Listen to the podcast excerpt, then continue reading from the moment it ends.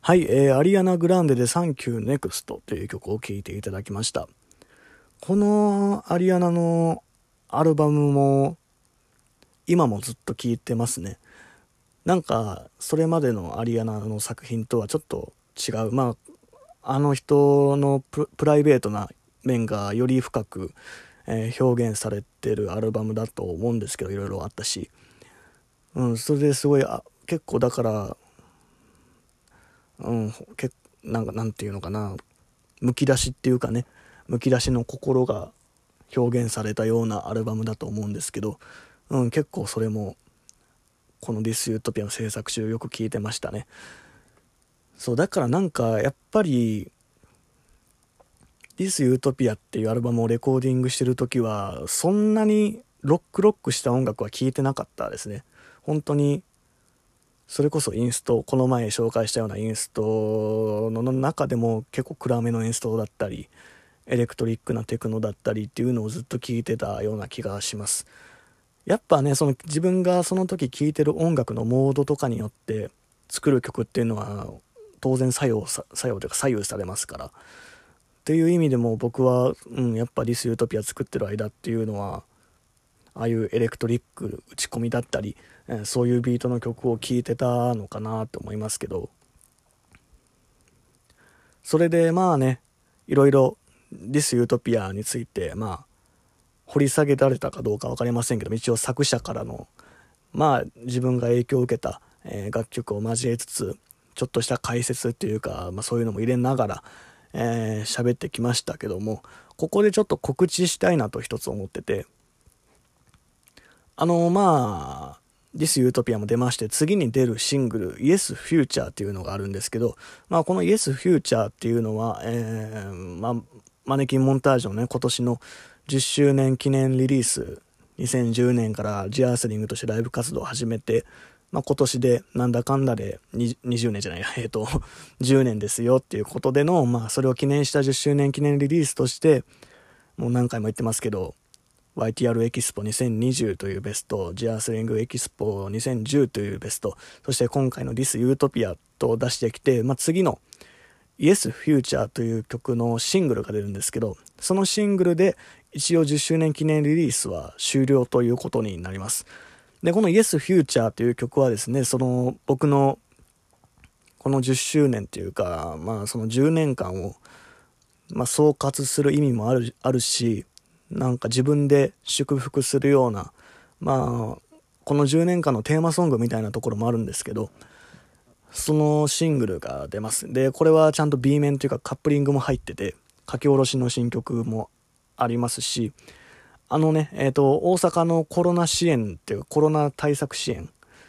の基金のために作られたオモニバスアルバムがあるんですけど、それにも僕参加させていただいて、そこに収録した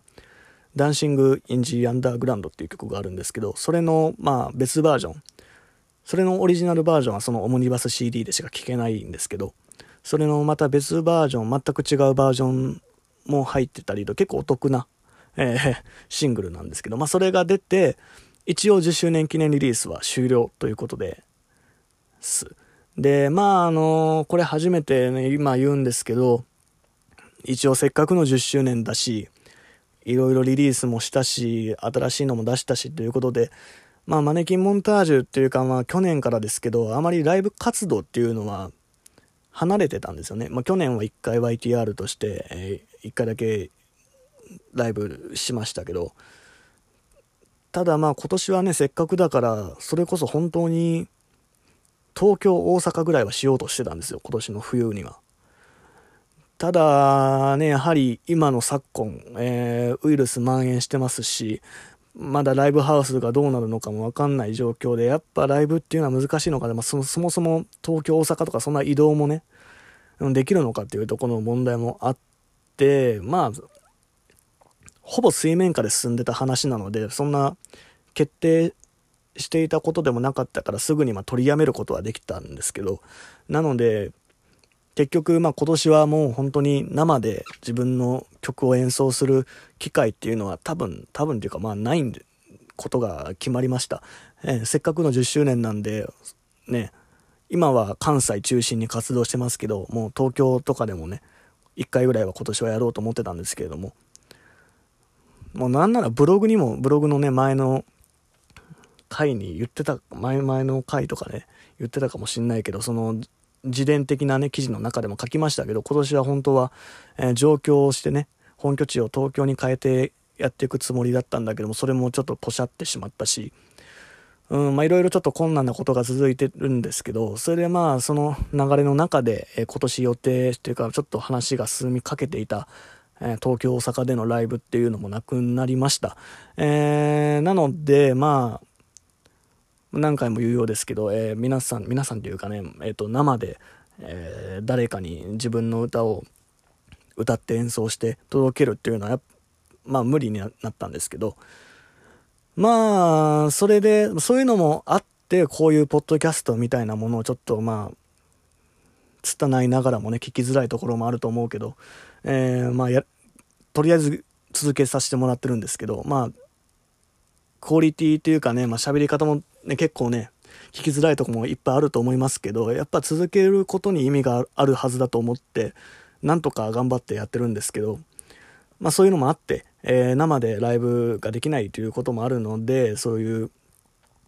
自分の声だったり思いっていうのをダイレクトに届けるために、えー、こういうポッドキャストも続けたりしてますし、っていう中、まあそういう、まあライブができない代わりにいろいろ試行錯誤をしていってるんですね。まあそういったことを考えてる中で、ある企画が決まりました。えっていうのはですね、えー、オーディオライブっていうものをしようと思っています。で、このオーディオライブっていうものなんですけれども、えー、マネキンモンタージュはですね、ちょっと不思議なっていうか、ちょっとある種めんどくさいかもしれないけども、特殊なやり方でやろうと思っています。普通はね、その配信ライブ、配信無観客のライブとかね、いろいろやってる人、プロ問わず、インディーズとかね、アマチュアの人でもたくさんいますけど、やっぱりそれをするにも移動、移動するっていうリスクもあるし、やっぱり撮影とかね、録音とかってことも考えると誰かに手伝ってもらわなきゃいけないとか、そういうこともあっていろんなリスクがあるなっていうことで僕はそれもやめたんですよ。本当はね、ちょっと豪華めなスタジオにでも行って誰かに手伝ってもらってスタジオライブ的なものを撮影しようかなとも思ったんですけどやっぱ今の現状を見ると、うん、ちょっと無理かなっていう無理かなっていうかやめといた方がいいのかなって僕は判断しました。ということで考えたのが今言いましたオーディオライブです。でこのオーディオライブマネキンモンタージュのオーディオライブって何なのかどういうものなのかっていうと普通にライブアルバム的なものをまず僕がお家で作るんですね。もう僕はそれこそ本当にライブをしてるような感じで、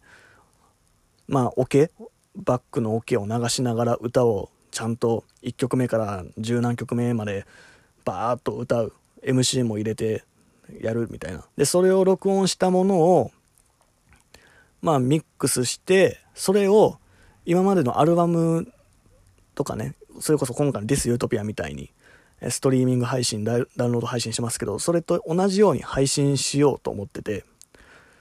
まあ、ただそれだけだと面白くないじゃないですか、あまり。普通になんか歌だけ違うみたいな、そんな 歌と喋りが入ってるみたいな、そういうちょっと微妙な作品なので、僕はもうちょっとサプライズ感を入れたいなっていうことで、曲名を伏せようかなって思ってるんですね。例えば SE とか、オープニングの SE とか、MC の場所はちゃんと